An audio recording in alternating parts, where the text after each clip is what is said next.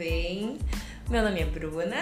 E eu sou o Felipe. E nós somos o casal que pode hoje aqui ao vivaço na Super Erótica. É, hoje vamos poder vivo. Quem Podemos. sabe o que a gente vai poder? Podemos tudo. Tudo é permitido, Nada é proibido. desde que seja Nada consentido. é proibido. Nada é per proibido. Nada é proibido, foi o que falei, desde que seja consentido. Sim, meu filho. Eu Desculpa, gente, tá bebendo. Então, o vinho já subiu. quem estiver ouvindo no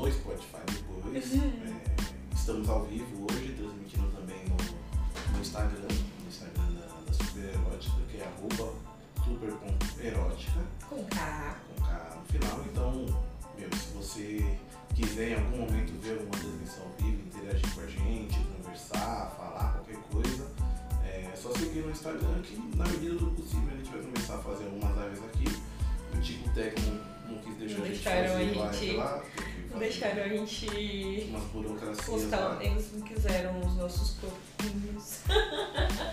tem burocracia para transmitir lá. A gente tem e teremos, né?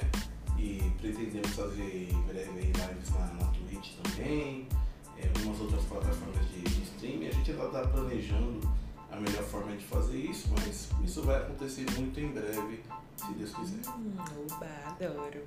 E hoje a gente vai falar um pouquinho sobre a nossa nova realidade de casal bariátrico, né? Hoje não tem. Hoje não vai ter tanta Casal que pode bariatricar. Felipe quer, quer cortar a minha a sacanagem do nosso podcast. É uma abrange- é, É o que- nosso. É o que traz o público, ai. O povo gosta de. Hum, o Do fogo, do no parquinho. Tá bom. Mas hoje o nosso, nosso podcast ele vai ser sobre é, as nossas é, experiências com relação à cirurgia bariátrica. É, a gente vai contar um pouquinho como que era a nossa vida antes da cirurgia, é, os motivos que levaram a gente a fazer a cirurgia. Vamos falar também como foi a recuperação, como foi cuidar é, da Bruna durante a recuperação dela e como ela cuidou de mim durante a minha Muito recuperação, como é que foi as coisas e tal. E sim, a gente vai chegar no assunto libido, no assunto cama. Então, quando a gente for entrar nesse assunto, a gente avisa aí que quem quiser pode tirar as crianças da sala. Não vamos falar nada explícito. Se a, se a senhora que falar, vocês vão ver Vamos é, a pessoa sendo retirada de uma live ao vivo. Mas vai sim. ser mais ou menos assim. Então, é, espero que, que, que seja um assunto relevante aí para quem tiver interesse em conhecer um pouquinho mais sobre como que é fazer a cirurgia bariátrica e também é, quem tem interesse em fazer futuramente algo assim já, já entender como que foi a experiência dessas duas pessoas aqui. Sim. Bom, acho que pra começar a gente tem. Já pode começar, né? Já podemos começar a, a trazer todos os pontos. Acho que o primeiro ponto é falar um pouco sobre como era a nossa vida antes da cirurgia, né? E a, a minha tá super recente, vai fazer três meses ainda, mas o Fê já tem mais, quase três anos já de, de, de operado, de bariatricado. e acho que muita coisa mudou assim. Acho que primeiro porque a gente teve que chegar nesse ponto por conta de uma vida total, de pelo menos aí colocando, acho que toda uma vida totalmente desregrada, mas a gente teve aí um, um período de pelo menos de dois a três anos. Todo mundo fala que quando casa a gente engorda, quando vai morar junto a gente engorda. E é real, real oficial. Porque acho que no primeiro, acho que os dois primeiros anos que a gente tava junto, entre morando junto e namorando, é, acho que foi aí uma, uns 40 a 50 quilos aí pra 40. cada um. Então, tipo, em 40 dois anos, em dois, três anos, a gente engordou muito e aí e tudo e tudo se tornou muito mais difícil, né? Acho que não só o fato pelo o fato de engordar, mas a nossa saúde, a nossa disposição, tudo vinha trazia ali a- obesidade nos trouxe um pacote de coisas que que não de comorbidades, de problemas de saúde, de indisposição, de é, falta de, de confiança, de ah, um pacote de tudo, assim. Acho que eu quando conheci o Fê, a gente tinha uma média aí de 70, 80 quilos. Eu pesava, tinha. Fui, fui obesa minha, da, durante a minha adolescência, tive obesidade durante a minha infância, adolescência, enfim. Mas eu não. Você era magrelinha. Ah, era magrela, fui magrela até uns seis anos. Depois o negócio desandou. magrela que eu nasci prematura, esqueceu? Até uns seis anos eu, meu corpo ainda estava se desenvolvendo. Depois dos seis anos, ó, o negócio desandou. Ficou tudo. Mas, enfim. E aí, acho que com isso, eu, eu nunca tive problemas. Pro, é, nunca tive problemas com o meu corpo em si. Mas dentro do primeiro ano, assim, que a gente teve essa mudança totalmente radical, acho que eu de 80 quilos que eu, que eu tava, eu cheguei no meu peso máximo foi 126 quilos, isso antes da cirurgia.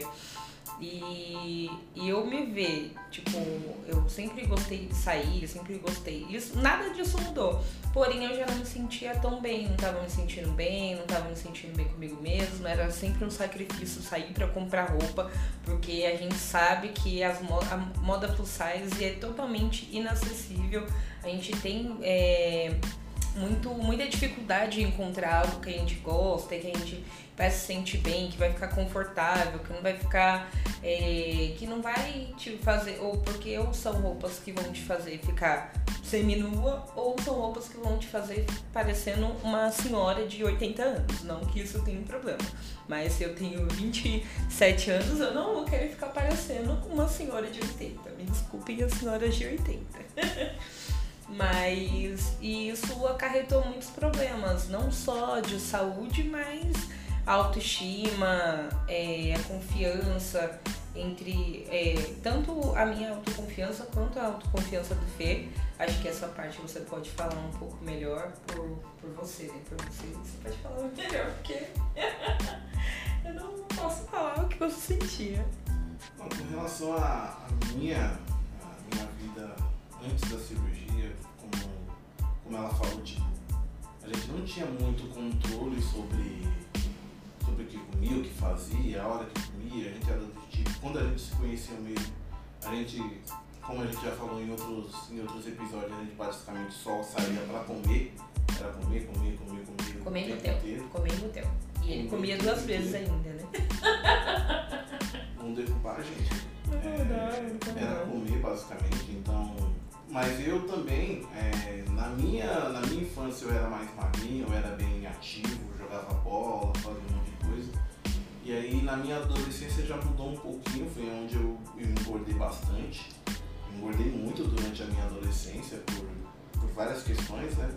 É, e aí nesse momento da, da minha vida que tipo, eu parei de jogar futebol, eu jogava bem menos, tanto que é, você, você percebe o quanto você está engordando. Para quem joga bola, você percebe o quanto você está engordando na medida que você vai sendo recuado dentro do, do campo. Você era um atacante, aí você engordou mais um pouquinho, você vira o meia, você engordou mais um pouquinho, você vira o, o volante, engordou mais um pouquinho, é zagueiro, engordou muito, você vira goleiro. Eu engordei tanto que eu virei goleiro.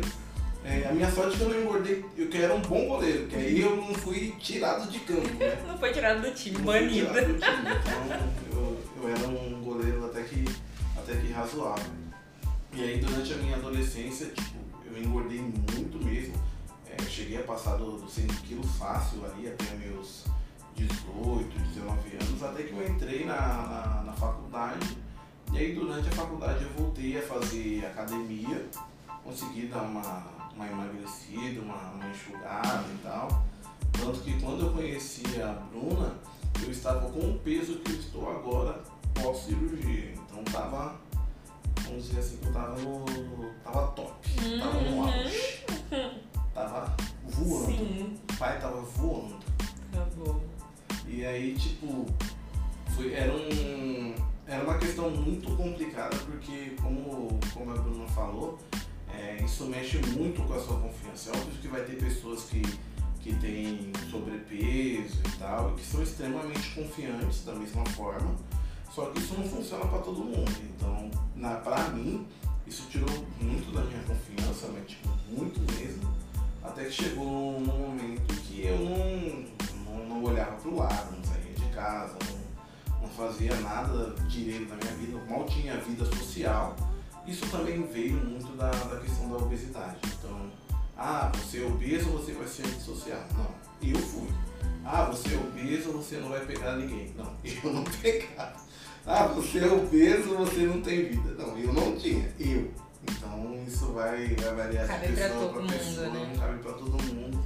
E cada um vai ter a sua, a sua vida, ou a sua vivência, ou as suas experiências com relação a, a ao sobrepeso, a obesidade em si, ou não. Para algumas pessoas vai ser tranquilo e para outras, como foi para mim, não foi tão tranquilo assim. É, acho que ainda é, entra muito naquele, na, naquela parte de falar, como ele falou, eu, é, a gente tem. Não são todas as pessoas que se sentem mal, não são todas as pessoas que têm problemas de saúde, mas que acaba. É, uma coisa acaba acarretando a outra, né? Não, não tem como não.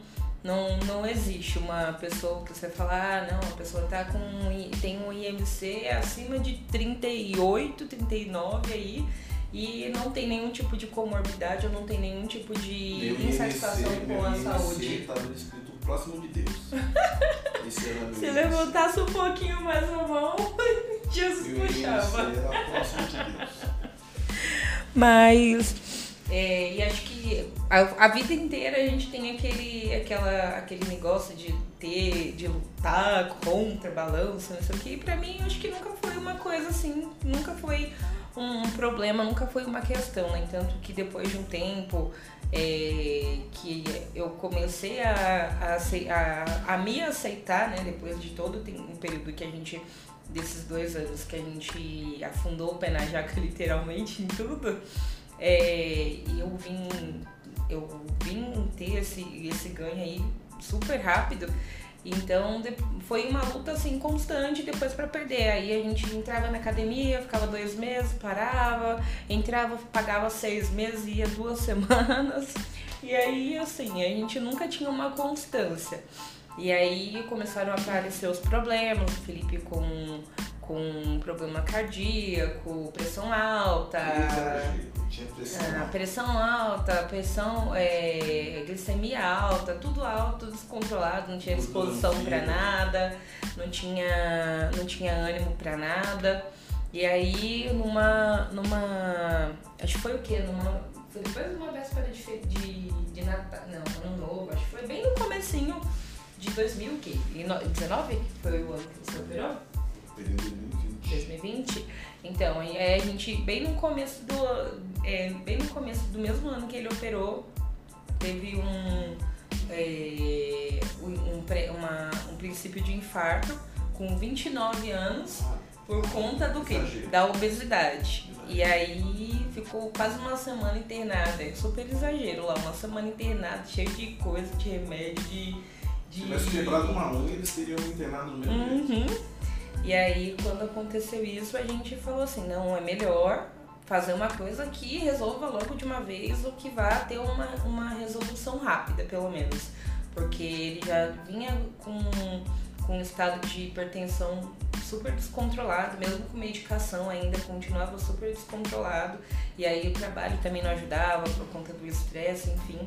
Então a gente acabou optando pra ele, ele acabou optando em, em fazer. Eu ainda fiquei, aí eu demorei ainda quase três anos pra decidir, pra poder decidir, porque pra mim eu falava, não, eu não, eu, eu engordei sozinha, eu consigo fazer sozinha, é, eu não quero ir pelo caminho mais fácil, mas pra quem, pra quem tá de fora, é fácil falar que é o caminho mais fácil, mas pra quem passa por esse processo, é, sabe que não é tão fácil assim.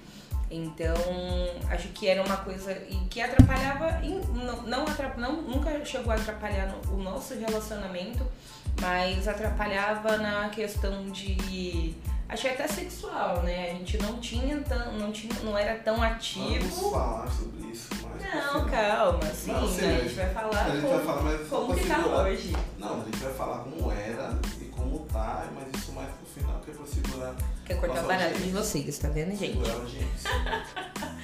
Então, então, acho que é, é muito. É muito. É muito. É uma diferença muito grande, assim. A gente.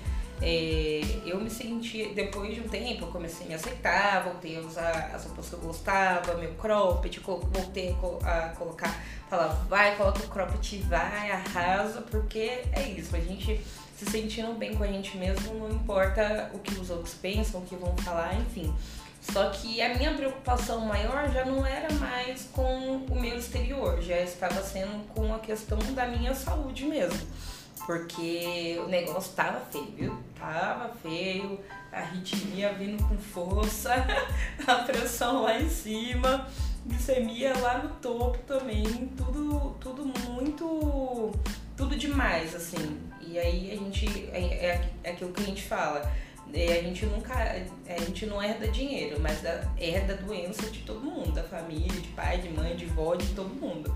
Então, por um lado, por, por uma parte é, de. É, uma, por uma parte eu tenho, tenho o, os problemas cardíacos que vêm da parte da minha mãe e os problemas de pressão, de diabetes, câncer, enfim, tudo que vem da parte do, do meu genitor. E aí, quando a gente. Quando eu parei pra ver, tipo, fazer o check-up dos meus exames pra ver como que tava a minha saúde, como eu estava realmente, eu falei, porra, eu daqui a pouco tô indo conhecer. tô indo conhecer São Pedro desse jeito. Assinando um contrato com o Vasco. tô indo com o Vasco. Sou palmeirense, tá? Eu sei vocês, mas o meme não pode morrer. E aí foi onde, agora esse ano, no começo de. Acho que não, no começo de. Acho que foi entre o final do ano passado, entre novembro, setembro, novembro, que aí eu comecei a fazer todos os acompanhamentos, passei com a endócrino, voltei né, com, com, com, com acompanhamento para poder iniciar o processo para realmente focado na cirurgia que eu vinha já de dois anos atrás fazendo um acompanhamento é, para fazendo um acompanhamento para emagrecimento mesmo, para poder ajudar com a nutricionista, com endócrino, com medicação, enfim, com tudo, mas nada teve uma nada teve um, um resultado positivo assim, o, dentro do esperado, até porque tem, tinha hipotiroidismo também, então aí eram é, os hormônios e etc. que dificultavam muito, né?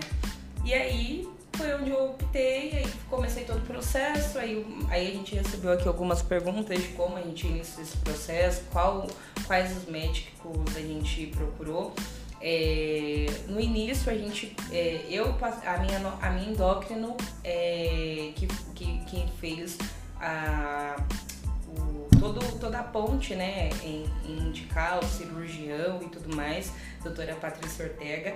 E aí ela fez, me deu a carta, me indicou o cirurgião e aí assim eu já comecei todo o processo. Então você iniciando é, ou com um endócrino ou com até mesmo é, fazendo uma consulta direta com um cirurgião que seja específico para para cirurgia bariátrica, enfim, seja ela é, a, by, a bypass ou a SIV, que são dois modelos diferentes, mas é, você começando ou pelo endócrino ou pelo cardio, cardiologista, se tiver alguma patologia dentro, que tem algum problema com, com coração, pressão, algo do tipo, ou você já pode ir direto com o cirurgião que ele vai já dar todas as você não deixou eu falar os motivos que fizeram eu operar. Você saiu disparado, é você saiu aí numa, numa disparada aí. Olha lá, ó, já falou que não é legal herdar nada aí, ó. Cid não é legal herdar. Real, amiga, não é legal herdar Cid. Eu, eu você, já tava. Você disparou aí e. Calma, gente, calma, calma. Tá, é, vamos recapitular um Capítulo. pouco. É, da minha parte. Tipo, é, como, como ela falou da, da, lá no começo sobre a questão da, da disposição e tal. E, tipo, é, mesmo depois de ter entrado, ó, quando eu entrei no relacionamento com ela, eu tava, como eu falei, no meu auge físico ali, é, no meu auge talvez psicológico, uhum. não financeiro, no financeiro eu tava, eu tava quase no fundo do poço, no, no financeiro. Mas no. Em relação às outras coisas, as outras questões da minha vida, elas estavam muito bem, obrigado. Então eu conheci ela, a gente começou a, como a gente já falou diversas vezes, a gente começou a sair e tal, e a gente saía muito para comer. É, e aí, tipo, na, quando. É uma coisa que sempre falo, quando você tá feliz com uma pessoa, é, a comida ela fica mais gostosa. Você tende a comer mais, porque tudo fica mais gostoso. A desculpa, tipo, né? É a desculpa do gordo. Mas aí a gente, a gente saía pra comer muito, é, a ponto de, ah, meu, é, a gente literalmente se, se, via no meio da semana só pra ir num, num rodízio. E aí foi chegando numa etapa, principalmente depois que a gente começou a morar junto, que eu comecei a, ah, meu, é, aquele, aquele pensamento, aquela, aquele relaxa, relaxamento que a gente tem quando a gente entra num relacionamento que tem uma tendência de ser sério e tal, já caminha pro, ali para um casamento, ou uma pessoa que você encontrou que você quer viver a, a sua vida inteira, você acaba relaxando. Ah, meu, não preciso, não preciso me cuidar, não preciso fazer isso. E, gente, tipo, não é porque é minha esposa, mas esse ser humano que cozinha bem pra caramba. Masterchef. Ela cozinha bem mesmo, então, tipo, a comida dela só perde pra da minha mãe. Uhum. Né? E das minhas tias, porque senão cozinha muito bem, muito bem mesmo. Então, tipo, a gente basicamente só comia e não, a gente não treinava, a gente. Nosso treino era trepar depois. Isso. Mas a gente não treinava. É, e eu, eu parei. É um tipo de exercício, não deixa de ser. É, mas não adiantou muito não, né? É, e aí é, eu parei de conheci ela, eu parei de jogar futebol, eu parei de, de exercitar na rua. Eu nunca fui muito de correr ou de fazer caminhada. Caminhada eu até gosto, mas ficar correndo na rua não é muito a minha praia.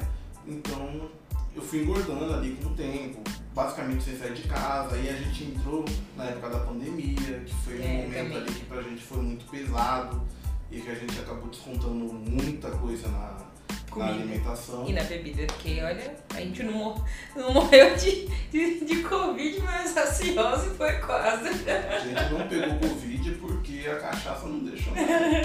Olha. Era álcool dentro álcool fora. O que a gente bebeu foi.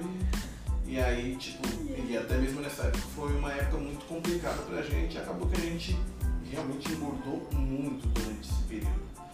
E aí foi começando a, a, me afetar psicologicamente de uma forma de que, meu, eu não. Eu na minha vida inteira sempre fui mais gordinho. É, e aí eu não. Eu nunca me senti bem. É uma coisa até meio básica assim, mas eu nunca me senti bem, por exemplo, de andar sem camisa na rua. Nunca. A minha vida inteira. Então depois que eu.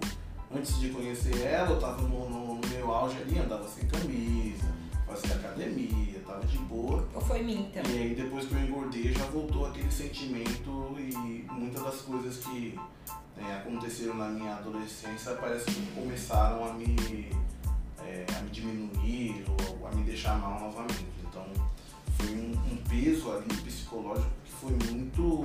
me afetou bastante e me, me tirou completamente a confiança, inclusive no meu relacionamento. Eu, eu cheguei num momento ali dentro da, da minha relação com a Bruna que eu, eu, eu me questionava, ah, meu, será que será que eu tô sendo o suficiente para ela? Será que eu sou o suficiente para ela?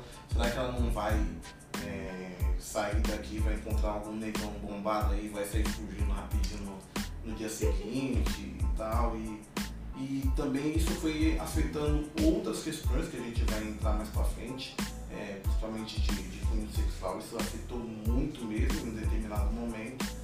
Mas assim, e aí depois de tudo isso, e aí como ela falou, é, eu tive um, um. eu não, não, sei se chega a ser um princípio de infarto, não, acho que isso é meio exagero. Foi um princípio de infarto. Mas eu, eu fiquei internado na UTI por cinco dias tomando, tomando remédio de.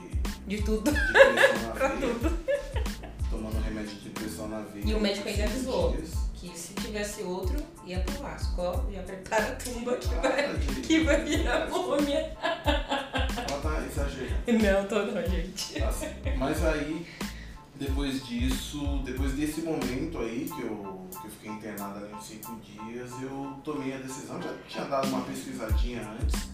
Na minha cabeça, é, não é que eu, que ela falou, ah, é o caminho mais fácil. Eu não achava que era o caminho mais fácil, mas eu me conheço o suficiente para saber que se fosse depender só da minha boa vontade de levantar, de fazer academia, de mudar minha alimentação por pura e simplesmente querer, isso não iria acontecer. Então, falei, tá, eu preciso de algo mais é, radical na minha vida.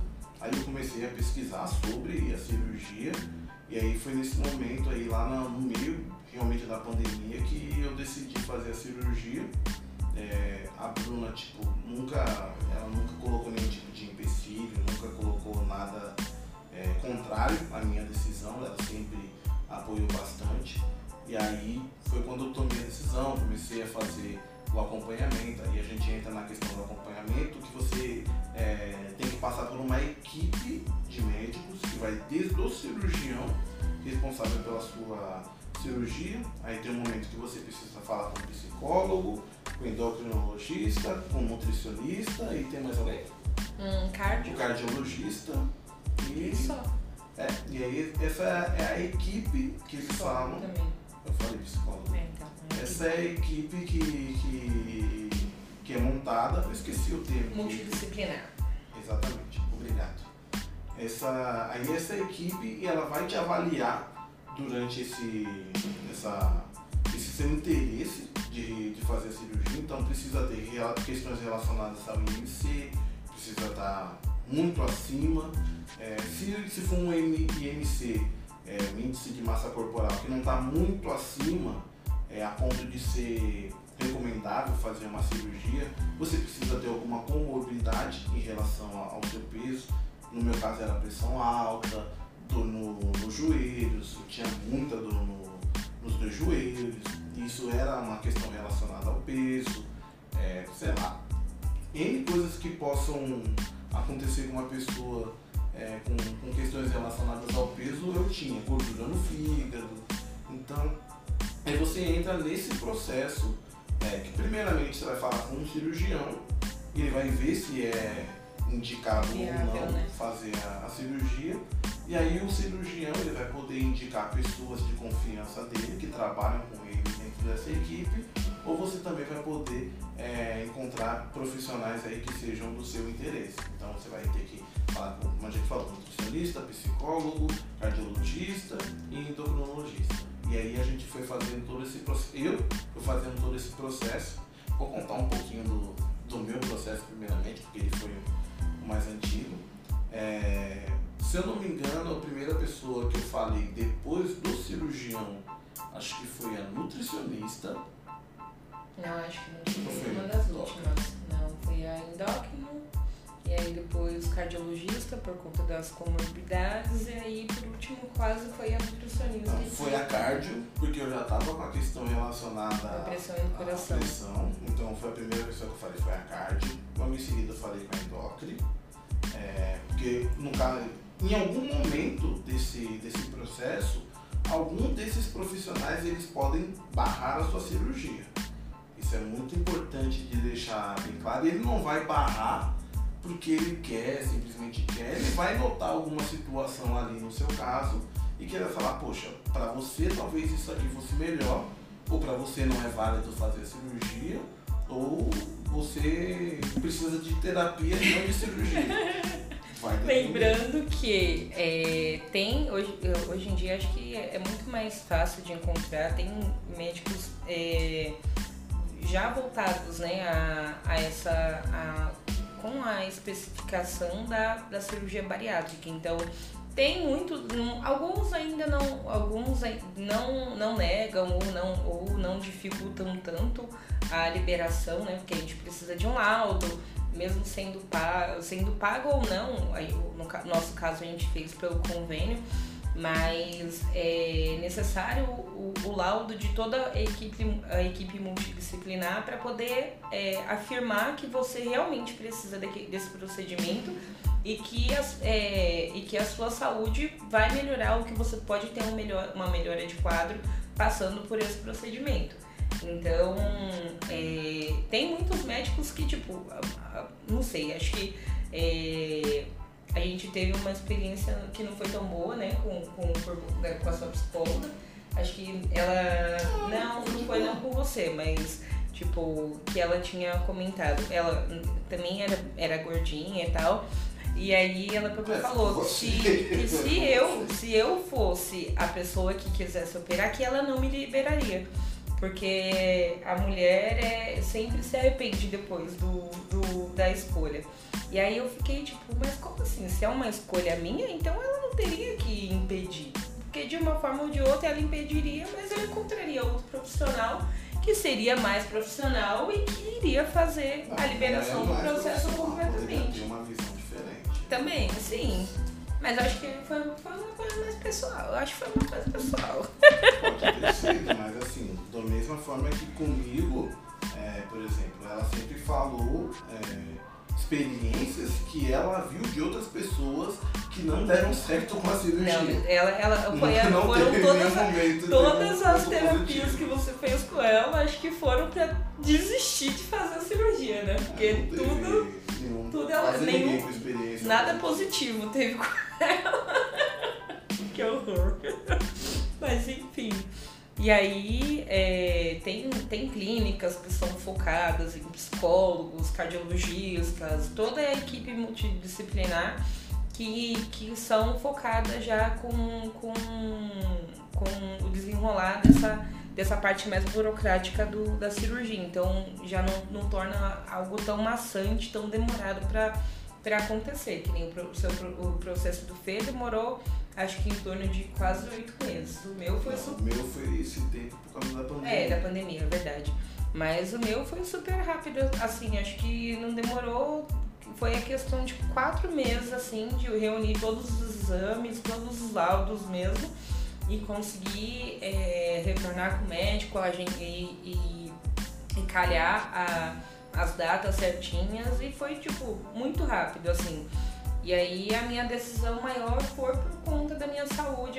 Eu achei que eu, eu, eu achei que no começo ainda ia ficar meio que indecisa ou que, que iria voltar atrás no meio do processo. Mas como até dentro do meio do, dentro do processo de liberação e tudo mais, eu cheguei ainda a engordar quase 9 quilos, mesmo mantendo a rotina da mesma forma. Acho que o álcool é a retenção de líquido. Uhum. Era a retenção de líquido. Mas. E aí, tipo, eu, fiz, é, assim, eu, eu operei dia 30 de março. E assim, eu tô super bem, tem, já voltei à minha rotina. O primeiro mês, assim, foi um pouquinho mais complicado.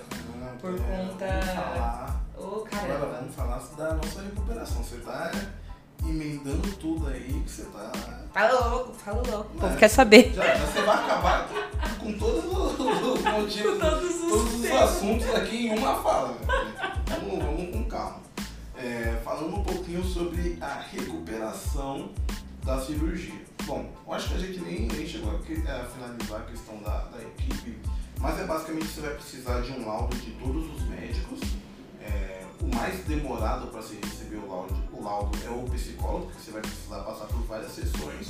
E aí, no, no decorrer do, de cada sessão, ele vai te trazer pontos positivos e negativos relacionados à, à cirurgia, em fazer cirurgia ou não, e também vai trazer pontos relacionados à sua vida. Então, não vai ser um, não vai ser você sentar na frente dele e falar sobre por que você quer operar ou por que você não quer operar. Vai, vai enrolar uma viagem por toda a sua vida aí para entender o que pode ter ocasionado aí você ter perdido, vamos dizer assim, bem entre aspas, o controle sobre a sua alimentação e ter chegado ao ponto de estar tá, tá optando por fazer a cirurgia nesse momento.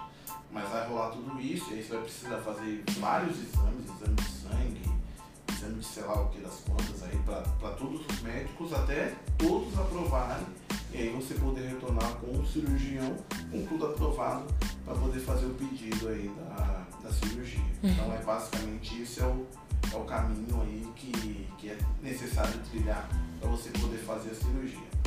Agora entrando no tópico da recuperação, eu vou falar primeiro da minha, E aí a Bruna vai falar é, como foi cuidar de um bariátrico naquela época. De um homem bariátrico, né? Você quer dizer? É, vamos ver se vai ter diferença. Porque foi muito diferente. Vamos ver se vai ter diferença. Cadê a família? Cadê os amigos que acompanharam? Vamos ver, vamos ver na hora que eu chegar. Eu vou falar como foi cuidar de você que eu vou abrir meu coração. Vai, vai ser aqui, vai. vai ser aqui confidencial. Sem DR ao vivo. É. Sem DR. Mas a parte da, da recuperação é, pós-cirurgia, primeiro, a cirurgia ela não tem. é, assim, fisicamente você não vai sentir nada. Do, do começo ao fim eu, eu não tive uma dor relacionada à cirurgia em específico. É óbvio que você não pode meter o look e sair rodando piano por aí, você não pode é, praticar nenhum exercício mais pesado, não pode carregar peso, você tem que ter um cuidado ali, porque é, a não ser que você seja, seja maluco, você, você tem que se resguardar, porque você fez um, teve um procedimento ali bem, bem Invasivo, né? então você precisa ter esse, esse período de resguardo. Só que a cirurgia em si ela é bem tranquila.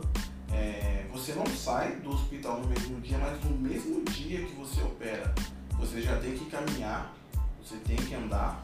É, durante a cirurgia é, é colocado muitos gases dentro do, do seu corpo, até para dar aquela estufada para o médico poder ver melhor aonde ele está onde ele tá mexendo, porque dependendo do hospital que vai que você entra com para fazer a bariátrica e sai com sai sem o fígado ou algo do tipo. Não. É preciso ter isso para você poder, é, para o médico poder fazer a operação sem nenhum tipo de problema.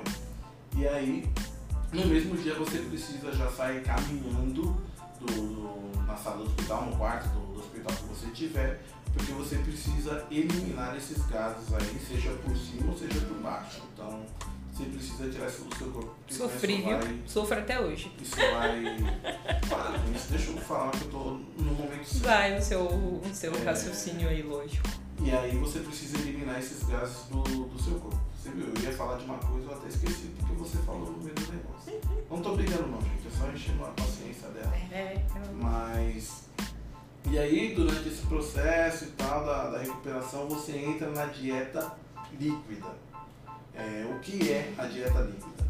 É basicamente você vai passar um período de tempo aí no, pós, ah, pós-operatório, no qual você não pode ingerir nada. É absolutamente nada sólido e nem minimamente sólido. É líquido.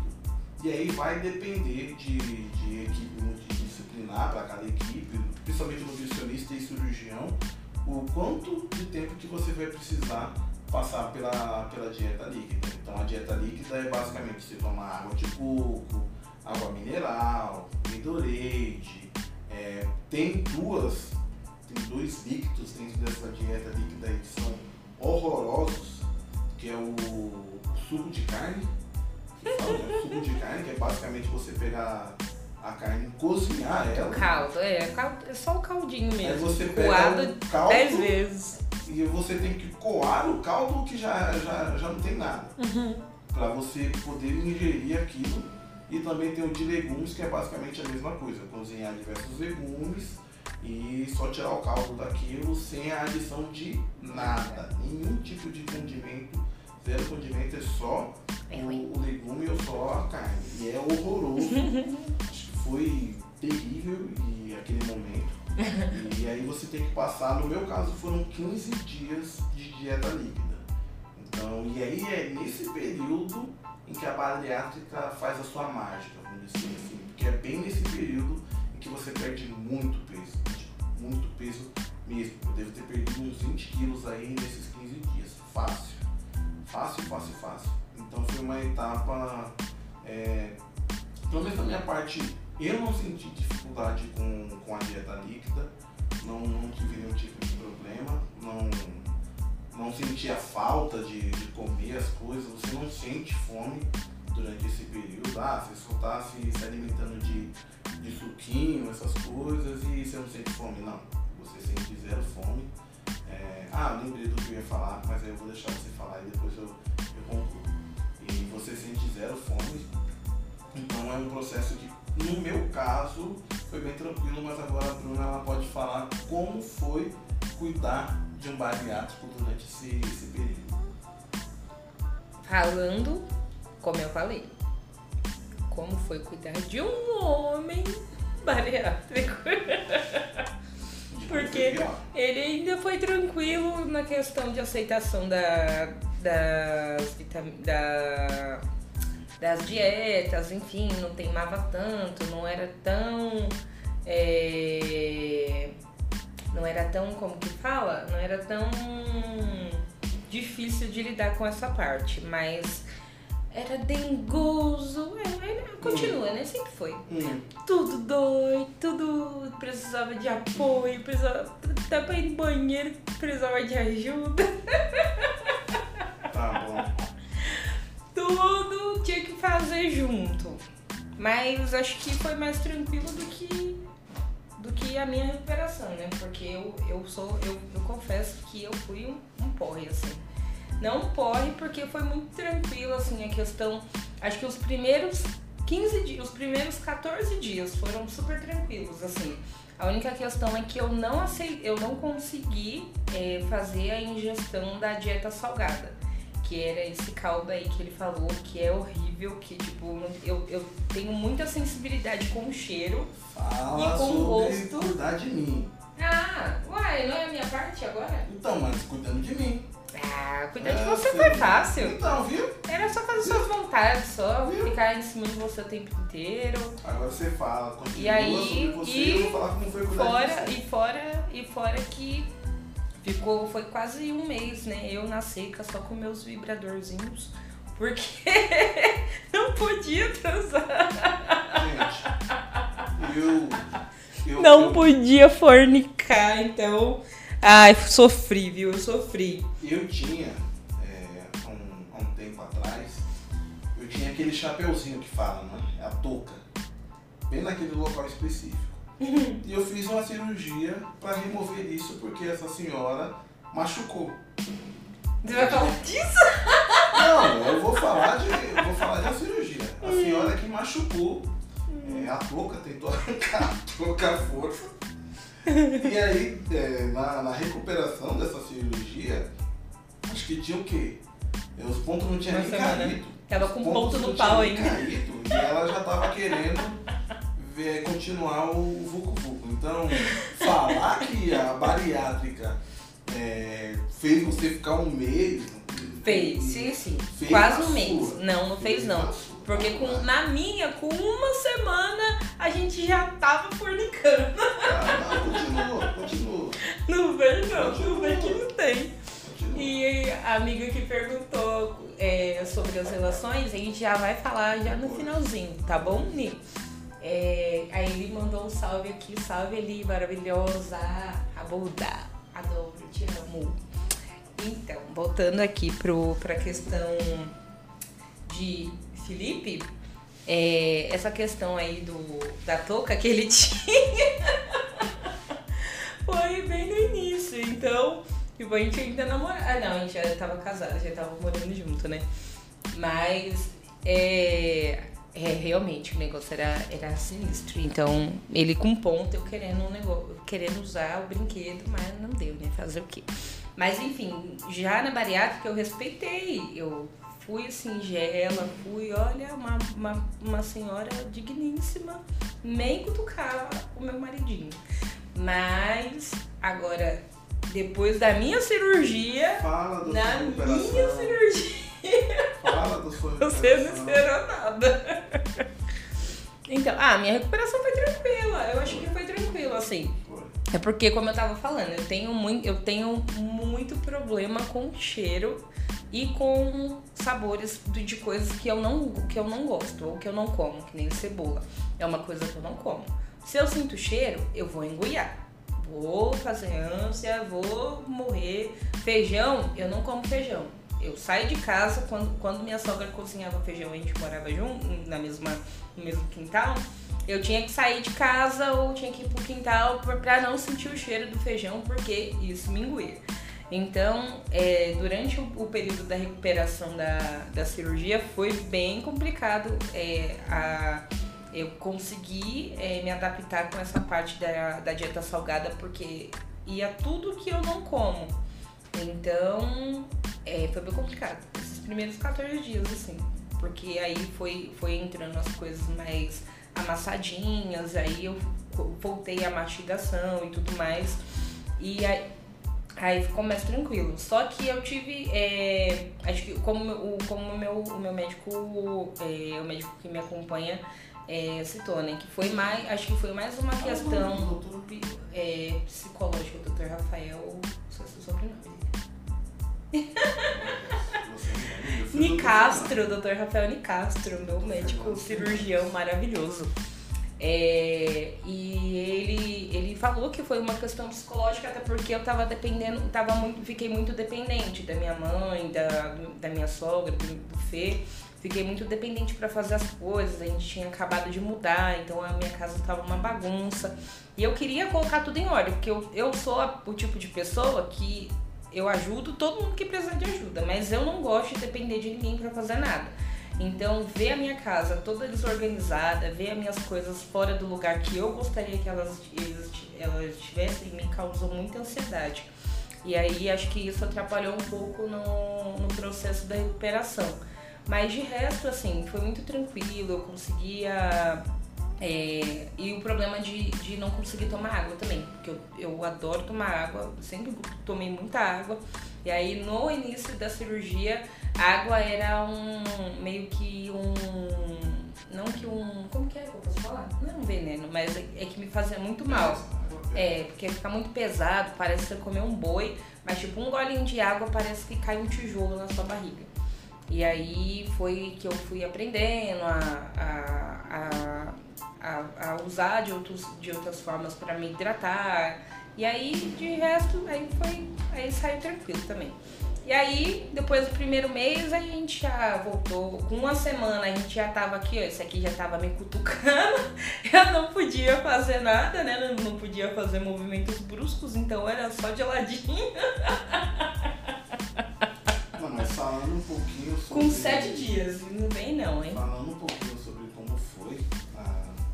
a recuperação da, da Bruna, no caso, por exemplo, na minha, é, eu não tive, como eu falei, eu não tive problema de aceitação com relação à dieta. Pra mim foi mega de boa. Ela pulou algumas coisas da parte dela, mas eu vou falar. Porque a gente precisa ser sincero. Que, com deixa eu ver o que, que, que, tem aqui perto pra eu tacar em você. Precisa ser sincero com o nosso público. Nem tudo é, é flores, tá? É, mas com relação à minha cirurgia, eu não tive problema de aceitação com nada. É, primeiramente a gente tem a dieta líquida, depois tem a dieta pastosa, que é quando você pode comer uma coisa, uma coisa um pouquinho mais cozinhada, mais molinha. E aí depois de um mês, geralmente você parte para a dieta sólida, que é quando a sua vida meio que volta ao normal. É, durante a dieta líquida desse ser humano aqui, ela teve muito problema é, de aceitação com relação a aquele suco de carne que, a gente estava comentando. É horrível, gente. De legume ela não tomava. E isso é uma coisa que faz muita diferença, porque é da onde vem é, a, a, sustância, vamos dizer assim, onde vem a sustância ali para te manter de pé, para te deixar disposta. E como ela falou que ela não, não gosta muito de depender muito da, das outras pessoas, mas ao mesmo tempo ela estava completamente dependente porque ela estava completamente indisposta. Ela Muito. fala dessa questão do com sete dias de operada a gente tentou, é porque nessa, nessa época ela ainda estava um pouquinho mais animada. Mas passando disso, a coisa começou a complicar de tal forma que chegou no momento ali da, da, da cirurgia, da, da recuperação dela, né? Eu comecei a me questionar se ela realmente estava feliz de ter feito essa escolha. É porque eu só dormia. Porque ela literalmente dormia o dia inteiro, ela tinha ânsia o dia inteiro, qualquer coisa que eu colocava na boca ela já estava é, sentindo problema, e aí ela achava diversos motivos para diversos problemas lá na, na, vida dela, sendo que o maior problema é, que, ela, que ela tinha naquele momento era psicológico era na cabeça. Tanto que quando a gente foi na, no retorno com, com o cirurgião dela, o próprio médico falou, porque eu falava isso pra ela e ela não me ouvia, porque esse ser humano aqui é teimoso. E aí quando eu falava pra ela, meu, isso cabeça, você está exagerando é, as coisas porque não é bem assim, é, você não. Isso aqui não vai te fazer mal, isso aqui é, é normal, você se sentir assim é normal. E aí ela precisou de ouvir de uma, de uma outra pessoa, de um terceiro, para ela poder sentir o, o baque e ver que ela realmente estava exagerando em algumas coisas, porque era uma coisa muito mais psicológica do que física. Gente, uma coisa sobre a, a questão da, da bariátrica é que o principal ponto para você poder fazer a cirurgia ou não, não está no seu corpo, não está na, nas comorbidades, não está no seu peso, está na sua cabeça. Se a sua cabeça não está muito bem para fazer a cirurgia, não vai ser a cirurgia que vai mudar ela. É. Não vai ser a cirurgia que vai deixar ela melhor. Se a pessoa já tem essa predisposição, ela quer melhorar, de qualquer forma, a cirurgia vai ser ali uma ajuda para deixar ela no, no máximo que ela puder aproveitar da vida dela. Mas se a sua cabeça já não está tudo bem você escolhe fazer a cirurgia, não necessariamente a cirurgia vai melhorar a sua cabeça. Não vai. É igual a gente tem, já ouviu o caso de, de gente que saiu do. Tinha acabado de sair do, do centro cirúrgico, fez a bariátrica e o cara tava pedindo um Big Mac no iFood. Não, o cara gravou um vídeo com sete dias de, de, de Sete cirurgia. dias de cirurgia o tava comendo filé de peixe frito. com limão. Com limão ainda. Meu Deus do céu, O cara cara. quer morrer, mano. Eu tinha medo de colocar uma bala na minha boca. Eu também, no começo eu tinha muito medo. Até hoje tem coisas ainda que eu tenho receio de comer. É, a Nicole falou aqui do dumping. É, para quem não sabe, o dumping é uma sensação, é um mal-estar, né? Devido à cirurgia, por conta do estômago tá menor. É, Na verdade, o dumping é quando você coloca ingestão de gordura, é, gordurosas. produto, alguma açúcar. coisa muito gordurosa seu estômago. Vamos explicar também sobre a- as cirurgias, é mais ou menos do que a gente sabe. É, no, no dumping, no caso, é quando você ingere algum, algum produto ali bastante gorduroso e como o seu estômago ele vai estar menor devido à cirurgia, é, ele, vai ele vai fazer o máximo de esforço para poder digerir aquele alimento e aí é o que causa o dumping. A Bruna não teve dumping até hoje, então eu vou precisar explicar Cara, é Glória! um dumping. Pelo menos pra mim, tá? É, quando eu tive dumping, eu já tive vários na minha vida, eu tenho até hoje. é, a questão do dumping ela não é assim um, um grande problema. Ela vai ser um problema se você não estiver em um local seguro, porque pelo menos para mim o dumping me dá muito sono. Acho que isso é meio que normal para todos os bariátricos, dá muito sono mesmo. É o dumping. Dá o que? Para mim dá uma sensação de é, da pressão baixar, então a vista escurece, é, você começa a suar frio, que é quando você está suando, mas na verdade você está morrendo de frio, começa a ter, sei lá, é, começa a ver gnomos, você começa É a viajar, ou- você entra numa viagem, Ou chá de cogumelo, isso aí. você entra numa viagem que você não sabe explicar, e aí geralmente dá sono, dá cansaço, e quando eu tenho, eu, eu durmo. É única e simplesmente a única coisa que eu quero fazer é dormir. Eu não consigo fazer nada, eu não consigo responder, eu não consigo reagir. É, hoje em dia, o dumping ele diminuiu bastante é, para mim. É, só que uma coisa que é bem engraçada que acontece comigo é quando eu sinto que eu estou tendo um, início de dumping, é, dependendo do tipo de alimento, por exemplo, se eu tive, se eu tô tendo esse início ali, essa sensação já meio ruim, e eu comi alguma coisa salgada, eu preciso comer um doce. Se eu comer um doce, ele dá uma segurada, aí a coisa meio que dá uma normalizada. E se eu tive esse princípio de dumping com alguma coisa doce, aí eu preciso jogar alguma coisa salgada no estômago para dar aquela segurada, porque senão é, desanda e aí eu vou, vou pro Vasco e retorno logo em seguida, eu rescindo o contrato. e retorno logo em seguida porque não é permanente, tá? Então o dumping é basicamente uma sensação meio complicada de explicar, mas é basicamente isso. Você sente sono, você sente um mal-estar, você começa a suar frio. É tudo ao mesmo a tempo, né? A escurece, barriga dói, mesmo tempo. caganeira, tudo. Pode dar dor de barriga também. É mais complicado para mim isso acontecer, mas pode acontecer também. Porque geralmente você tá com tanto sono que você nem pensa em fazer qualquer outra coisa. Você, geralmente eu deito e durmo. Basicamente é isso. E assim, pra gente não, não comer bola é, das coisas que a gente tava falando, sim, gente, a gente planejou outras coisas que a gente ia falar, mas a gente tá falando pra caramba. Aqui tem quase uma hora que a gente tá aqui em live e a gente ainda não, não falou sobre tudo que a gente quer falar. Mas existem dois métodos de cirurgia, tá? Existe o bypass, que é o que a gente fez, que é basicamente pegar o seu estômago, é, grampear uma parte dele, então vai 70%. diminuir, vai diminuir o tamanho do seu estômago, não vai retirar essa parte, então ele vai estar ali é, meio que inutilizado.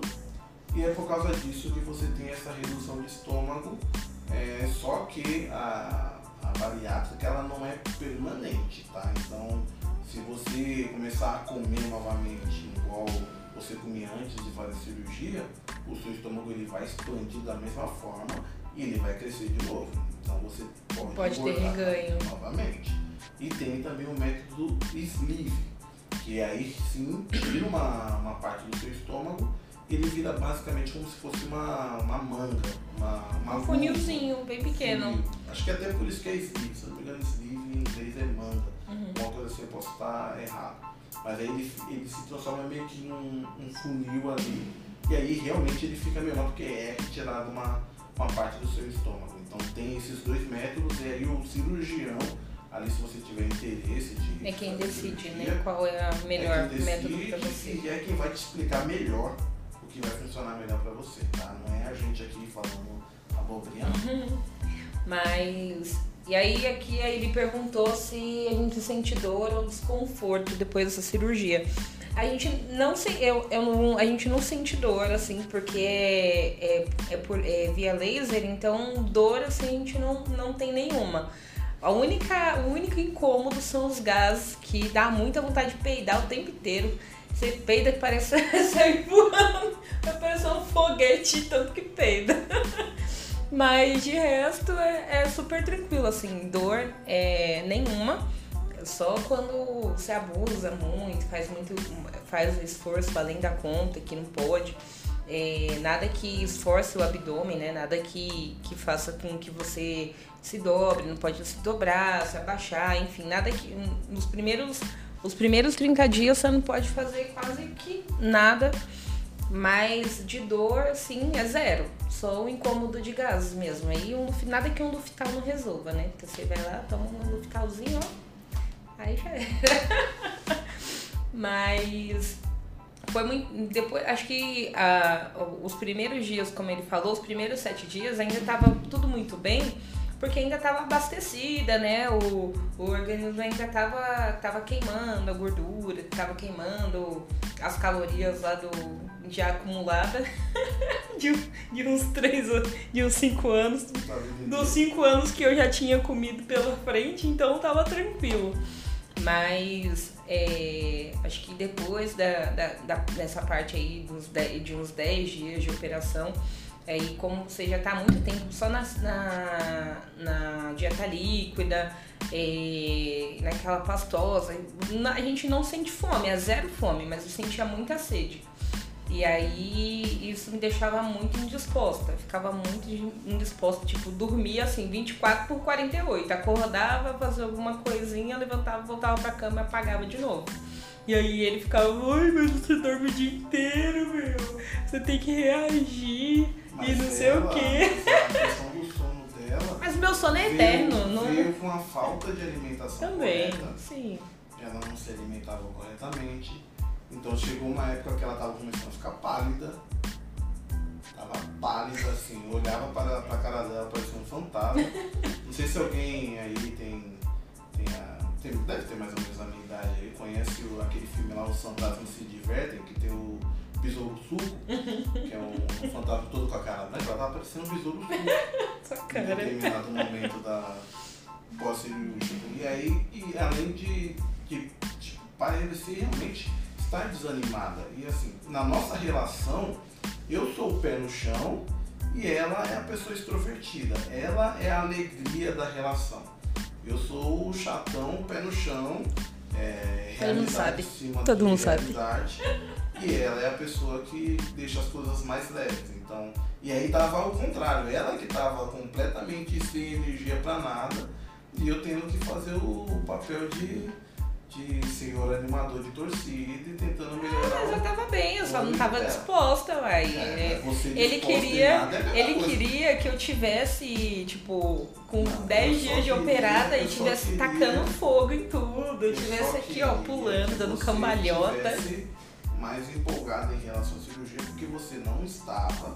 E aí foi um momento que eu me senti muito para baixo, porque é, como eu fui uma pessoa que eu apoiei a cirurgia, é, tava, chegou um momento que me pareceu que você não queria ter feito.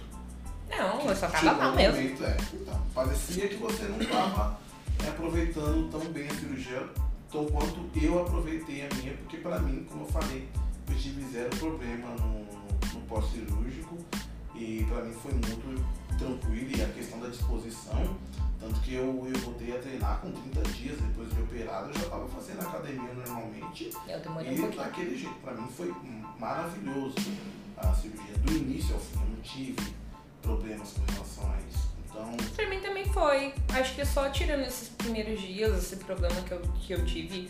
É, de, eu acho que foi muito mais psicológico, de estar tá dependendo de todo mundo, de ter que ficar esperando as pessoas fazerem por mim do que é, necessariamente porque não foi um problema com a cirurgia, foi um problema comigo, com a minha cabeça, com a minha com a minha com o meu eu assim acho, é, é, é uma coisa que é bem importante até o acompanhamento psicológico tanto antes quanto depois porque muita gente depois que faz às vezes fala que tem, tem muita, pessoa, muita gente que fala, ah, depois que faz a cirurgia fica outra fica isso, fica aquilo. Eu não tenho como ficar colo porque eu já era. Então, então pra mim não mudou nada. Mas a questão de descontar tudo na comida é, é tudo muito diferente, porque a sua relação com a comida muda. Não é, comer com desespero, ou comer com, ai, nossa, eu preciso comer, eu, eu vou comer até morrer, como a gente fazia. Eu mesmo fazia, ia pro rodízio, adoro, adoro comida japonesa, já comi depois da cirurgia. Mas hoje a gente come com mais gosto, assim. Porque quando a gente ia, às vezes, para um rodízio, por exemplo, eu já levava até um remédio na bolsa para comer até estufar. E aí tomava um eno, tomava um remedinho para poder dar um, abrir um espaço e continuar comendo.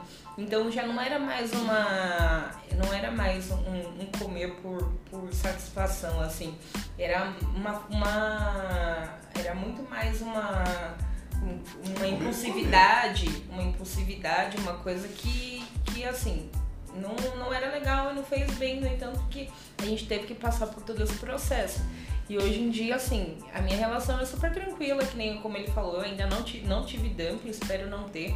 Eu ainda tenho um pouco de receio de comer doce, é, principalmente doce porque o açúcar é a coisas com, com, uma quantidade muito grande de açúcar acabam provocando, é, acabam tendo uma chance maior de você de provocar o dumping por conta do, da, da do, do, processamento no, no, dentro do organismo, né? Então, como a, a bypass, ela é, é, é feito um desvio do intestino e aí é, esse desvio do intestino ele já vem ligado direto no estômago. Então, quando você come, é, não passa pelo aquele processo tão longo de digestão. É, como o estômago está menor, ele já, sai, ele, já sai do estômago e já vai direto para o intestino. Então, é, a chance de você não conseguir segurar é muito grande. Então, eu evito comer doce, principalmente fora de casa. Porque eu falo, se der ruim, pelo menos eu não vou passar vexame, né? Isso, isso a gente já pode até entrar no. Depois de velha, não dá pra se cagar. Da cirurgia, é, prós, assim, em termos de, de pró, pra mim é, é 99% de prós com relação a 1% aí de contras. Tipo, pró, volta a sua disposição para fazer as coisas, volta a sua confiança é, você se cansa menos. Antigamente a gente morava numa rua é, que a gente tinha que subir uma, uma, uma ladeirinha ali pra gente poder fazer qualquer coisa, pra pegar um ônibus, pra fazer qualquer coisa. E a gente chegava na ponta da rua, já não tava mais aguentando, suando pra caramba, parecia que a gente tinha passado dentro de uma sauna ou algo do tipo. Então a disposição melhora, a gente vai entrar no, no, no assunto sexual ainda, mas um pouquinho mais pra frente, a gente jura que não vai demorar muito. É, mas melhora muita coisa assim em relação à disposição, em relação à confiança. Como eu falei, se o seu psicológico já estava, já aceitou melhor a questão da cirurgia, vai melhorar mais ainda, você vai se sentir mais confiante, você vai usar roupas que você não utilizava antes, você vai para lugares que você não ia antes. É lógico, e a gente sabe que tem pessoas que não se importam com isso e tá tudo bem, sejam felizes dessa forma. Tipo, zero problema com relação a isso. Mas pra gente é- era uma coisa que, pelo menos pra mim, fazia muita diferença. Eu não queria ir pra tal lugar, eu não queria fazer tal coisa. É, a Bruna queria sair pra algum lugar, eu não, eu não quero, mas na verdade grande parte disso é porque eu não tava me sentindo bem. É, então, ah, depois da cirurgia isso mudou completamente, tanto que hoje muitas das vezes é eu que falo, ah, vamos pra tal lugar, vamos sair, vou meter a camiseta aqui um pouquinho mais apertada, Vou, porque, né? vou colocar uma regatinha só tampando o mamilo. Vou treinar, botar aquelas regatinhas que só tampam uma Tampando que é só o o- peitinho aqui, o risquinho atrás, porque são coisas que depois de um tempo você começa a se sentir melhor.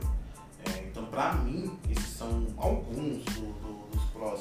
E além da questão da alimentação, que você passa a é, aproveitar melhor aquilo que você se alimenta. Não só come desgovernadamente ou come por comer, não. Você começa a sentir gosto, você começa a gostar mais de comer. Não simplesmente comer por comer. E um contra, é, pelo menos alguns contras que tem, pelo menos da minha parte, é, e aí são coisas que todo mundo que fez a bariátrica sabe, e quem convive com bariátrico sabe que é, gases ou relação a banheiro é terrível, Podre. é você vai no banheiro ali, parece que tinha vários urubus do seu lado. Não, você, esse, esse bem ser humano aqui não, não, não é possível. Não dá pra entender o que habita dentro dele. Porque olha, É, o negócio é feio. E não, culpa da cirurgia não, porque eu não sou podre assim não. Eu acho que não Ainda, tem. O meu peidinho, é o meu peido não tem nem cheiro. Já falei que você é falsificado.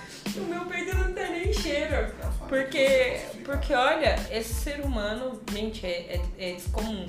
Se ele tá lá na rua e ele peida na rua, o cheiro vem atrás dele de um jeito que. Saiu de dentro de mim, vai seguir. O nunca rastro. solta, você nunca solta Eu consigo identificar Se em você qualquer e lugar. vai andando, o negócio vai caminhando Em qualquer multidão que a gente tiver, eu consigo identificar o peido desse ser humano. É horrível. Quando a gente dorme de, de conchinha, que a gente só dorme de conchinha, né? Encaixadinho. Aí, tipo, uma hora a gente dorme viradinho, tá? Encaixou pra mim. Em mim tá ótimo. Mas quando ele quando a gente muda a posição, eu já fico até com medo do que vai acontecer de madrugada. Quem manda você? você É tenso, é tenso. Eu vou começar, eu vou comprar, sabe o quê? Uma máscara daquelas que tem lá no. Como que é aquele nome daquele lugar na, na, na Rússia que, que é químico lá? Que tem coisa química? Braço. Não. Na Rússia, palhaço. Fica buscando aí. Vou comprar uma máscara de. Uma máscara química pra dormir com você, porque o negócio é tenso, viu? E tem, tem também a questão do banheiro, tipo, não só do banheiro do cheiro, mas a questão do banheiro de segurar. Tipo, depois da cirurgia fica complicado segurar as coisas.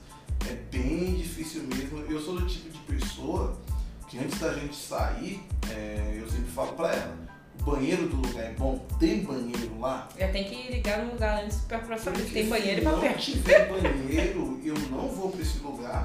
E se tiver banheiro e for ruim, eu venho embora pra casa. Não importa a hora. tipo, eu, eu sei que eu tô entregando dos meus maiores migués que eu, que eu Todo mundo que, que sai com a gente já sabe. Quando Mas ele fala eu- que quer ir embora, que eu quero ir embora, geralmente eu quero ir, ir pro banheiro. E no lugar não tem um banheiro decente. Então eu prefiro utilizar o banheiro da minha casa.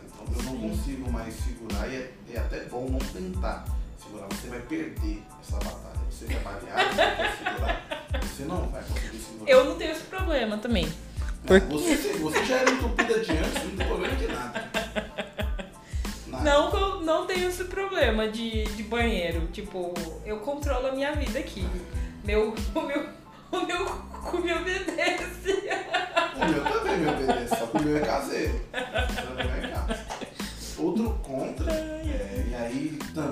Contra da grande maioria dos bariátricos, excluindo a Bruna, porque ela também não tem esse problema, o fígado dela parece que Sou tem- escolhida. o fígado dela, não sei, ou ele não existe mais, ou ele é o Stallone dos fígados, o Schwarzenegger do, dos fígados, que é a questão da, da bebida. Tipo, eu, eu, eu até admito que eu sempre fui fraco pra, pra beber é, de Ainda forma bem, geral. você reconhece. Só que eu consigo beber algumas coisas, é, eu conseguia beber, principalmente cerveja, eu conseguia beber bastante antes de começar a passar mal. E depois da cirurgia a coisa deu uma complicada. O uísque também era uma coisa que, que me derrubava muito. Agora derruba muito mais agora rápido. derruba mais rápido. Eu fui tomar, um, nos últimos dias que a gente saiu, eu fui tomar uma, uma dose de uísque. Não tomou nem a metade e voltou assim, o cara. E eu acordei, eu não sei como eu cheguei em casa naquele dia. A, última coisa que eu lembro foi eu brigando com ela por causa do celular dela. Depois disso eu apaguei, só, só acordei no outro dia já.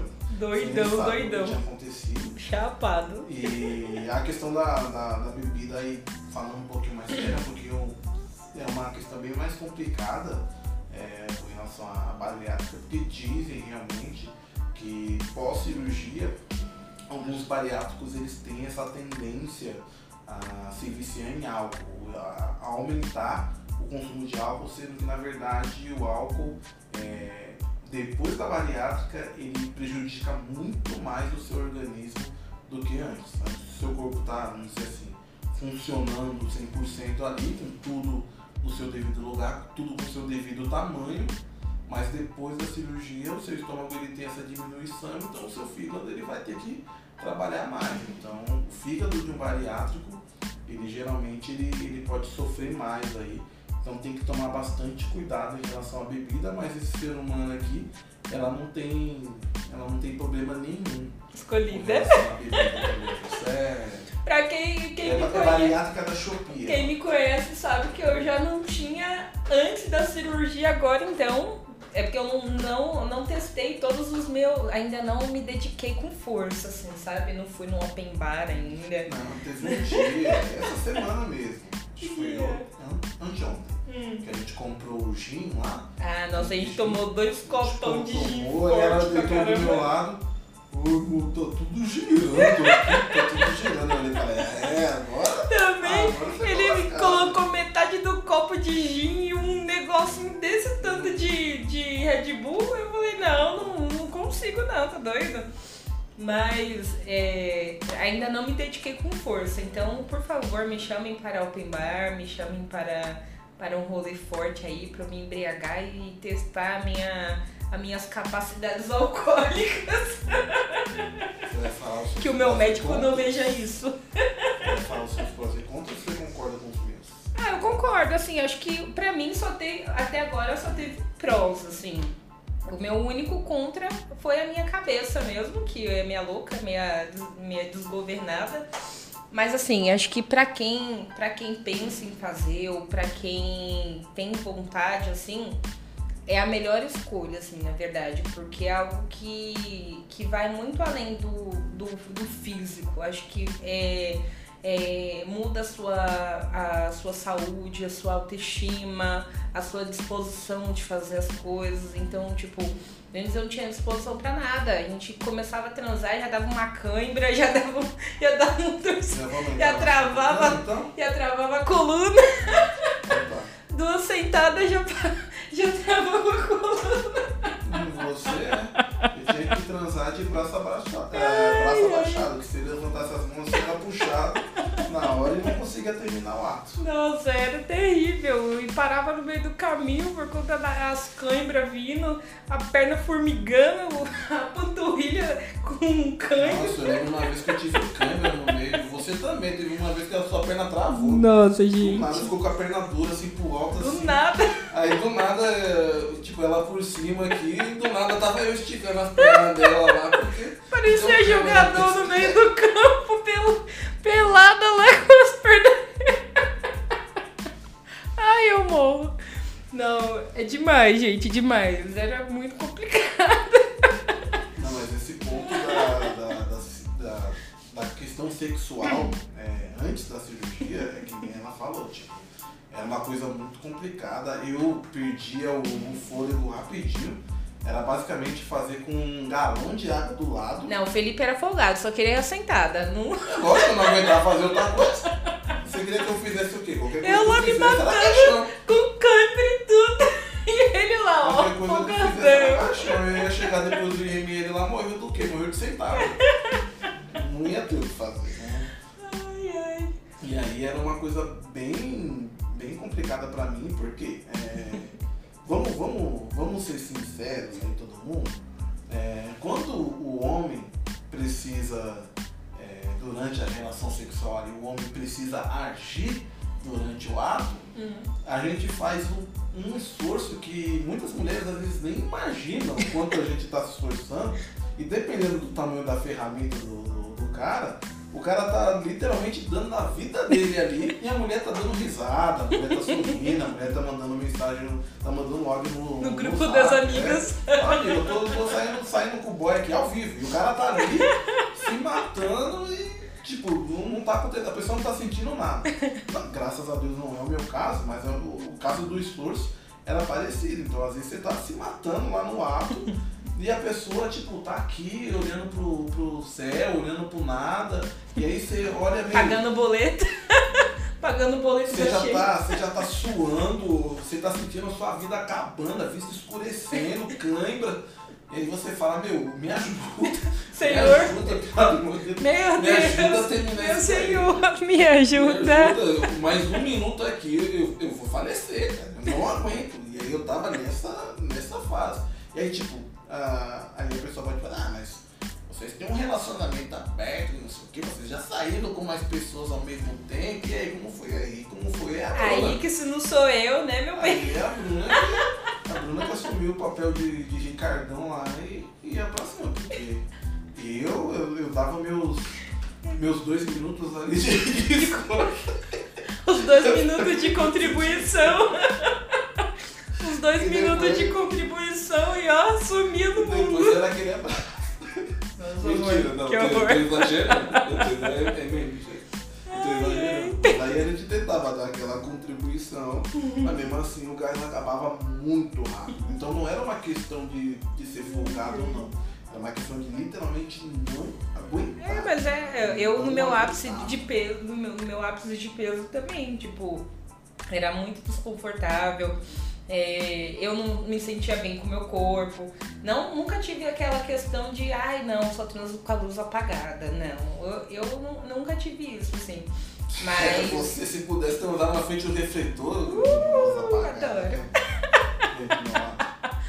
Mas eu tinha muito aquela questão, ah, será que. Eu falei, ah, não, é tudo balançando, tudo, tudo muito mole. Ai, gente, não. A, a gente, a gente, mulher, a gente normalmente liga, né, pra isso. Mas eu, depois, depois de um tempo, assim, acho que até, até essa parte do a gente ter a- o relacionamento é, aberto, de poder ter o contato com outras pessoas, isso também ajudou é, de uma certa forma, porque eu me senti. Ele sempre me fe, sempre fez eu me sentir bem, eu me senti desejada, eu me senti. É, é, sempre em- me empoderava por, é, independente do, do, do meu corpo, enfim. Porém, às vezes eu pensava, ah, mas é, não, não é o suficiente assim pra gente, né? Eu não tava me sentindo bem e automaticamente, eu, pra mim, era só ele quem, quem, ia, se- quem ia me querer, ou só ele que ia é, se sentir bem, ou em algum momento, se ele não quisesse mais, ninguém ia me querer. Então já começa a vir uns pensamentos assim, é, super zoados, e aí a gente já fica naquela bad. Então eu aí e, e, o swing de uma certa forma ajudou também porque era um momento que a gente ia e às vezes eu chegava lá como é, para quem vive né para quem tem contato para quem é, vai muito para é, quem já frequentou casa de swing enfim é, sabe que normalmente é, as pessoas que frequentam são pessoas padrão né padrão. Então são mulheres magras super super é, siliconadas, todas super gostosas, não diminuindo nem, nem não diminuindo nem, nem aumentando nenhum estereótipo. Mas é, eu ia e eu às vezes me sentia mal. Só que era diferente porque todo mundo queria pegar a gordinha. Eu falei, uai, não tô entendendo isso, cheio de siliconada aí, as loironas gostosas. Quem? Todo... A gente chegava no swing e todo mundo queria a gente. Eu, ué, o que, que tá acontecendo aqui?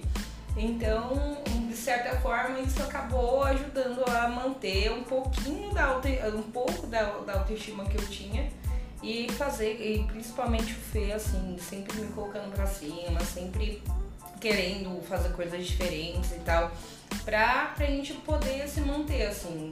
Então, é, e mesmo ele no momento mais fragilizado dele, eu sempre tive, a gente sempre se apoiou em todas as decisões. Então, assim, é, se é por você, se é pela sua saúde, se é pela, pelo seu bem-estar, meu, vai em frente, sabe? Seja para qualquer coisa da vida. Às vezes a gente fica pensando, ai, ah, mas eu penso só na dificuldade. Eu demorei dois anos para poder fazer a cirurgia mas se eu tivesse tomado a decisão antes, eu acho que hoje eu estaria muito melhor. Nem vai fazer três meses agora, dia 30, que eu operei. E, tipo, é, eu já, já consegui fazer alguns exames, já tá tudo em ordem. Eu perdi eu já perdi 31, 30, 31 quilos, se eu não me engano, em, tipo, em três meses. Então foi muita coisa assim. É, eu já perdi quase metade do meu guarda-roupa, já perdi. Mas é bom a gente eliminar pra poder chegar às novas, Já né? tá conseguindo sentar a madrugada inteira. E, a, e assento meia hora seguida. Tu, tu, tu. Sem cansar. É tipo a, a pergunta que a, que a Nicole fez, tipo, se a gente sentiu melhora na, nas relações. Muito. Mil Dura mais. Mil por cento. É que nem eu falei, é aquela coisa, já, já morrendo. Hoje em dia a gente é, se cansa da mesma forma parecida, mas é depois de uma, duas horas direto. Nossa, duas horas? Máquina? Duas horas. Que máquina que eu tenho em casa! Em menos de 10 horas eu nem converso. Cadê o Naldo? Menos de 10, nada. Ah, vou colocar a foto do Naldo aqui na sua cara. Vou colocar a sua aqui, você que tá inventando a história, hein? Menos de 10 horas eu nem converso com ela. Não. Então, mas assim, falando sério, é, melhorou muito porque é, agora são duas pessoas com muita disposição. É, por exemplo, eu sei que eu já vi em alguns lugares algumas pessoas pós-cirurgia falando que, ah, é, não sei, por determinado motivo a minha libido diminuiu. É, por exemplo, tem pessoas que, que ficam com muita pele no pós-cirurgia, ela pode acabar se sentindo mal, não querendo é, expor o corpo ou coisas do tipo. Então, isso pode acabar também influenciando na, na, na questão sexual. Mas, por exemplo, no nosso caso, assim, pra mim, é, antigamente eu tinha o mesmo desejo é, sexual que eu tenho hoje em dia, só que eu não tinha disposição. Então eu preferia é, não falar nada, eu preferia ficar na minha, eu preferia ficar quieta, eu preferia evitar, eu preferia é, fazer quando ela quisesse fazer. Só que depois disso, é, depois de, de, fazer a cirurgia e depois da recuperação, hoje em dia ela não pode respirar do meu lado que eu já estou em cima. Eu, eu, simplesmente eu não, eu não consigo mais me controlar. Tipo, ela respirou, deu bom dia, eu já tô, já tô tocando, deu boa tarde, fez o almoço, já tô em cima, tá no fogão, já encostei, tá na pia lavando, lavando um prato ou alguma coisa, já encostei, fui tomar banho, eu tô tomando banho junto. Foi, eu não consigo desgrudar desse ser humano. E agora eu tenho disposição para. Mas pra cachorro velho. É, agora eu tenho disposição para aguentar. Então, é, para mim, pelo menos da minha parte, foi uma questão que melhorou Muito, muito mesmo, porque agora, além da, da libido ela ter aumentado, é, a disposição aumentou. Então, eu aguento. Hoje em dia, eu, eu dou conta desse ser humano aqui. Na medida Você não der também? É, mas, mas sim, melhorou muito. Muito. Muito, muito. E acho que até a questão de tanto da disposição quanto de é, o fôlego, vai fôlego até oxigênio puro aqui. É, no dia que a gente tomou Os pulmões. No dia que a gente tomou um gin, a gente, olha. Os pulmões estão trabalhando fluidamente, muito se, bem. Se os vizinhos daqui escutam alguma coisa, eles já, já sabem até o abecedário todinho do que a gente fala. Mas é, acho que é, é, muito, é muito bom, assim. Acho que pra gente fez muito bem. E pra quem pergunta pra gente o, o qual, quais são os pontos, assim, de, de os pontos positivos, pra mim, acho que foram todos os pontos até, até agora foram positivos. Por mais que você que tem aí a, a questão do, do é, do dumping, enfim, são coisas que acontecem em momentos muito esporádicos e só quando você tem algum excesso, assim. Então, é, eu acho que é muito, mais, muito melhor, tipo, eu, tá, eu, tá, eu correr o risco de ah, comer um docinho e, e ter um mal-estar do que eu passar a vida inteira assim, é, tomando um remédio por conta de uma pressão alta, por conta de um problema de diabetes, tomando insulina o resto da vida, tomando medicação o resto da vida que, de, que são coisas que, que podem ser moldadas, sabe? Que podem, é, com, com, com, um novo, com novos hábitos, você mudando de hábitos, você tentando ter uma vida um pouquinho mais saudável. Tipo, a gente fala, meu, eu, eu treino, mas eu treino para comer o que eu quero comer, para poder beber, tomar minha cervejinha. Se bem que cerveja agora, no, no momento, não não eu não consigo tomar tanto, tipo, uma cerveja, uma latinha pra mim já tá de ótimo tamanho, porque a cerveja estufa, né, por conta do gás, acho que é um pouco mais pesada, então acaba não descendo muito bem. Mas o quente, meu bem, o ginzinho, uma tônica com uísque, ó, chama a mãe que a mãe tá online. E assim, a vida, é, o tempo de recuperação é muito curto, então, tipo, em um mês você já consegue voltar à sua rotina, consegue. Com 15 dias você já volta a trabalhar. É, só para quem não pega, trabalha com peso ou pegando peso, já não ele, é, acaba tendo aí um, um tempinho de repouso um pouco maior, acredito.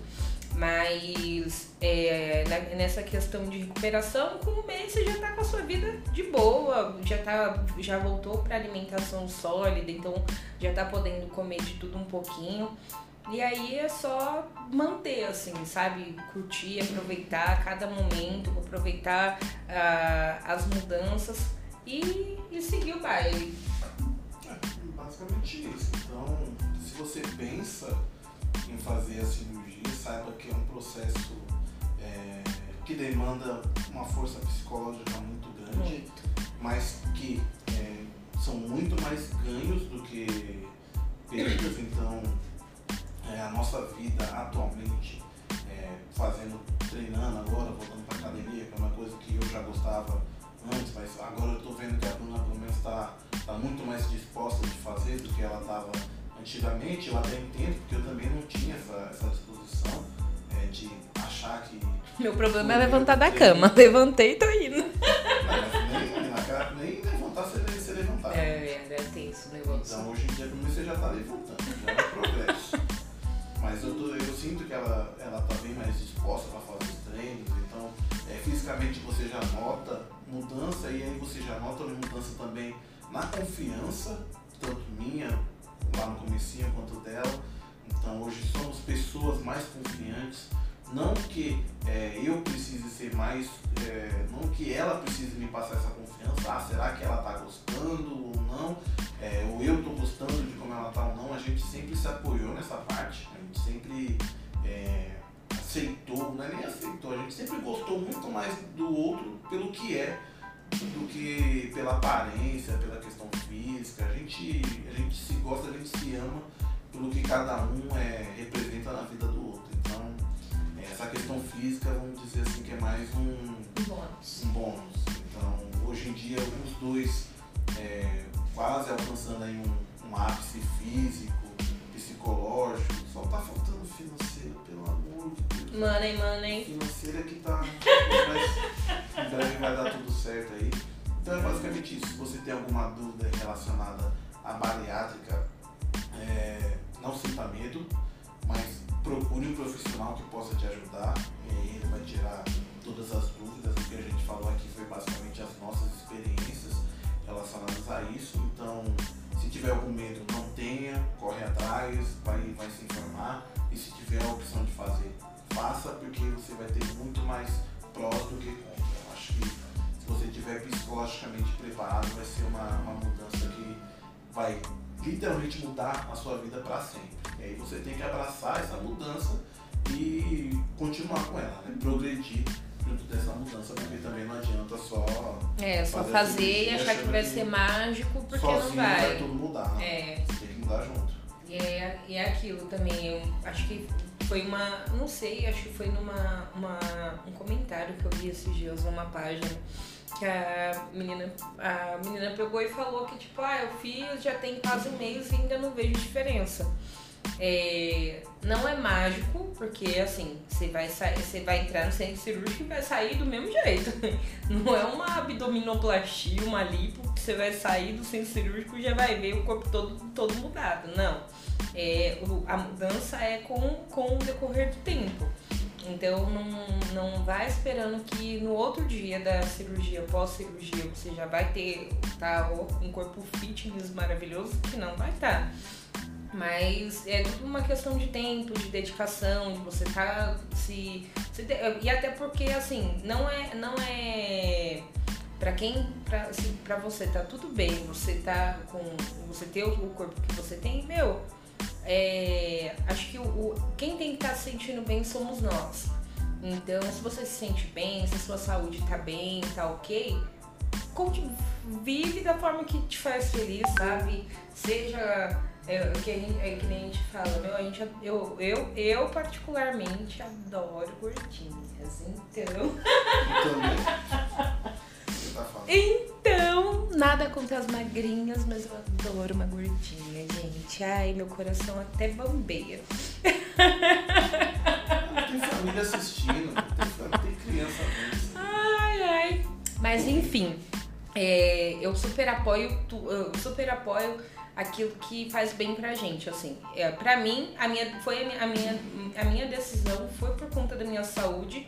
Por mim, se eu não tivesse com nenhum tipo de problema, não tivesse com nenhum ri- não a- se a minha saúde não estivesse em risco como estava, eu não teria feito, porque eu operei com 121, 121 e pouquinho, mas eu não, eu não teria feito se não fosse por conta da minha saúde.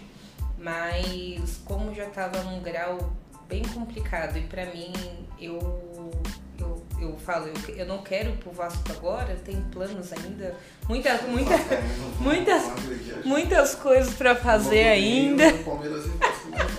Tá bom, vamos mudar então. Não, não queria apertar a mão de São. Pedro. Não queria apertar a mão de São Pedro agora. Então eu decidi falar, não, vamos optar aí por uma. Eu já passei tanto tempo da minha vida lutando contra a obesidade, fazendo, tentando tentando e tentando e sempre perdendo. Então agora vamos fazer, vamos para uma, pra um, pra uma forma que eu, que eu consiga ganhar por mais tempo, sabe? Não que eu tenha, que eu tenha pensamento em perder, não, jamais. Mas que é, agora eu sei que tudo vai depender só de mim, assim, pra eu me manter, pra eu continuar perdendo, pra eu poder me manter o meu corpo bem e saudável. Eu não, pra mim, se eu ficar assim, do jeito que eu tô, com o peso que eu tô hoje, pra mim eu já tô feliz. Embora eu sei que eu tenho aí quase um ano ainda de. de porque é, durante um ano, né? é, Você faz a cirurgia e tem aí um ano praticamente de perca de massa, de perca de peso ainda. Então eu sei que ainda tenho, é, mantendo a dieta, tudo seguindo tudo certinho, você ainda perde aí, durante um ano você ainda perde peso. Mas pra mim, se eu ficar assim do jeito que eu tô, pra mim eu tô feliz. Depois eu só coloco o peitinho e ó, tá tudo certo. Turbinada. Acho, acho que conseguimos tirar todas as dúvidas, até mesmo de perguntas que a gente recebeu. A gente não leu a pergunta em si, mas acredito que a gente já tenha respondido, porque a gente falou muito sobre muitas coisas. É, já toma bastante tempo aí, esse vai ser acho, o maior Mais longo. que a gente vai ter aqui. Muito. Até pelo fato da gente, quem, tá, quem for ouvir no Spotify, a gente gravou esse episódio aqui em live na- no Instagram, porque o Tico Tech não, deixou a gente fazer live lá, mas eu sei que a gente poder fazer live lá no TikTok, a gente vai fazer lá. Mas obrigado ao Instagram por permitir que nossa pequena continha consiga fazer uma live aí falando é, algumas coisinhas e podendo interagir com, amigos aí ao vivo. É, vamos encerrar por aqui esse bate-papo de hoje. Sim, chega, né? Sigam Falamos as muito. nossas redes sociais, sigam o nosso Instagram, que é o arroba casal que pode no Instagram, né? É, o TikTok também é o mesmo, o casal que pode. A gente tá precisando de seguidores lá no TikTok, gente. Mesmo que você não veja nada nosso lá, segue a gente lá. A gente precisa de um número específico de seguidores para poder fazer as lives lá. É, sigam o Instagram da nossa loja, que é esse aqui que a gente está fazendo a apresentação ao vivo. Se você provavelmente está vendo esse vídeo, você já deve ser seguidor. Mas se for uma pessoa que não segue ainda e está ouvindo pelo Spotify, segue aí, que é o arroba super.erótica com KA no final. Então, Sim. em breve a gente pretende aí fazer mais lives aqui e pode ser até uma, uma questão de a gente fazer uma live sem ser é, o podcast, pra, só pra gente poder interagir, conversar ao vivo, Fala responder besteira. coisas, falar besteira. Então, vamos ver se, se nas próximas aí, se tiver mais interesse aí do pessoal, a gente pode é, trabalhar para que isso aconteça. Em breve A gente vai fazer, a gente vai fazer é, naturalmente lives aí em breve. Aí, aguardem cenas aí dos próximos capítulos. É isso, gente. Aproveitem que ainda essa semana tá valendo é, os 15% de desconto lá no nosso site da Super Erótica. Então a gente tem aí ó, vários produtinhos maravilhosos que estão com 15% de desconto. E você pode garantir o seu. Então aproveite que semana que vem já volta tudo ao preço normal, beleza? Então, um beijo pra vocês, pra todos que interagiram. Obrigada, Ni, obrigada, Eli, Eli, obrigada, Gé, pelo, por terem participado, por terem ficado aqui até o final. E a todos que mandaram as perguntinhas, as dúvidas. É, obrigada por todos que, que interagiram com a gente. E continue participando, continue interagindo, que a gente adora. Um beijo, gente, e até a próxima. Gente. Tchau. Até a próxima.